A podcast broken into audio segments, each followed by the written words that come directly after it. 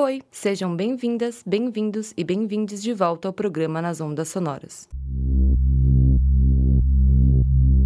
Meu nome é Sofia Esguílaro e estamos prestes a mergulhar em um mundo de imagens auditivas.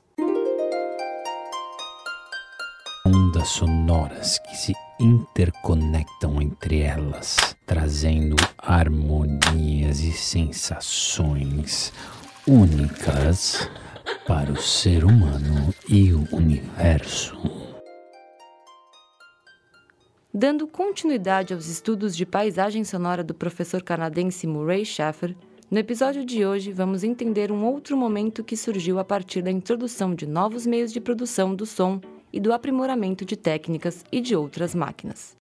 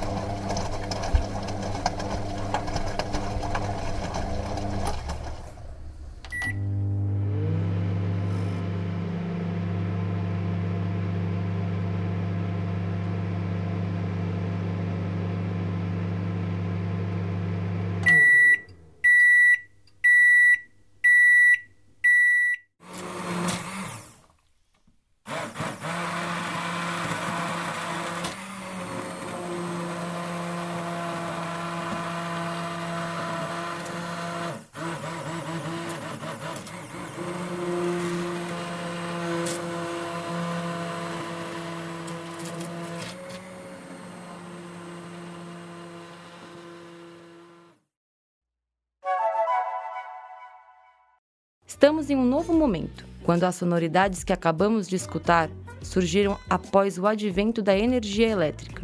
E os barulhos mais comuns que hoje ocupam a maioria das residências pelo mundo, como o micro-ondas, a máquina de lavar e o liquidificador, por exemplo, passaram a fazer parte do cotidiano. Antes da Revolução Elétrica, o som do sino da igreja marcava e indicava as horas. Era esse som que definia a estética do dia a dia das pessoas. Com a chegada da Revolução Elétrica e a invenção do rádio, por exemplo, esse papel de marcador de tempo foi transferido para um apresentador. Em Brasília, 19 horas.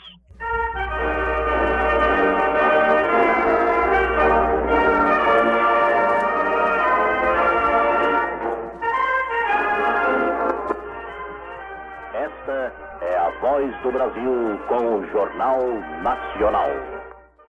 No episódio de hoje, convidei a doutora Júlia Lúcia de Oliveira para entender um pouco mais sobre essas mudanças e como elas reverberam certos padrões de comportamento entre a sociedade.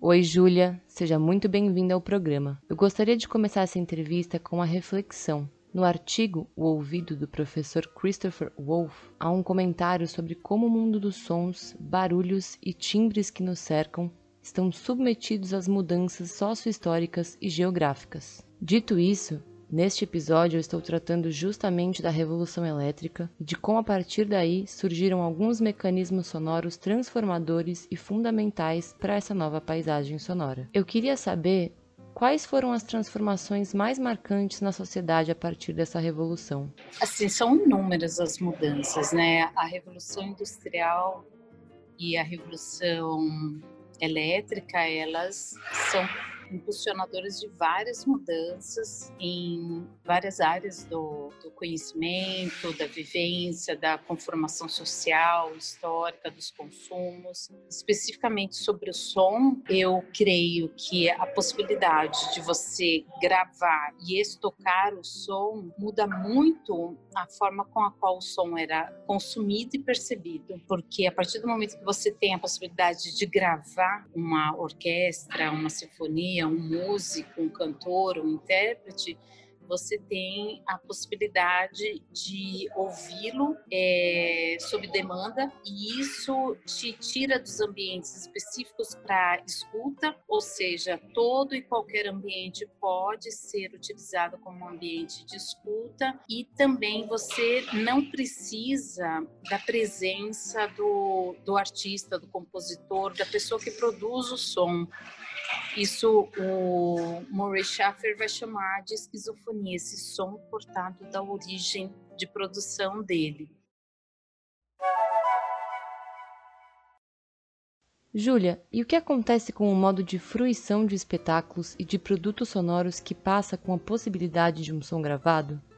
Essa possibilidade, ela muda a forma como as pessoas consomem o som, a forma com a qual as pessoas é, lidam com o som entendendo que a, aquela máquina, né, aquele dispositivo que registrava e que reproduzia o som por meio de um disco, por exemplo, ele tinha essa capacidade de tornar presente a voz de um ser não presente. E isso é muito interessante quando a gente pensa na radiofonia, principalmente crianças ou pessoas que não tinham essa vivência com o som gravado, com o som estocado, eles achavam que tinha alguém atrás da, daquele aparelho, que eram os aparelhos de rádio que na década de 30, 40 eram eram aparelhos grandes e que disputavam e ocupavam espaço de destaque dentro dos domicílios brasileiros e também né, de uma forma geral. Então, eu creio que a gravação e estocagem de som são marcantes.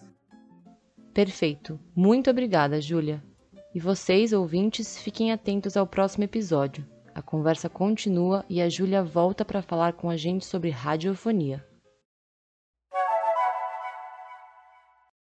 O terceiro episódio do podcast Nas Ondas Sonoras vai ficando por aqui. Meu nome é Sofia Sguilaro, muito obrigada pela atenção de todos e até a próxima.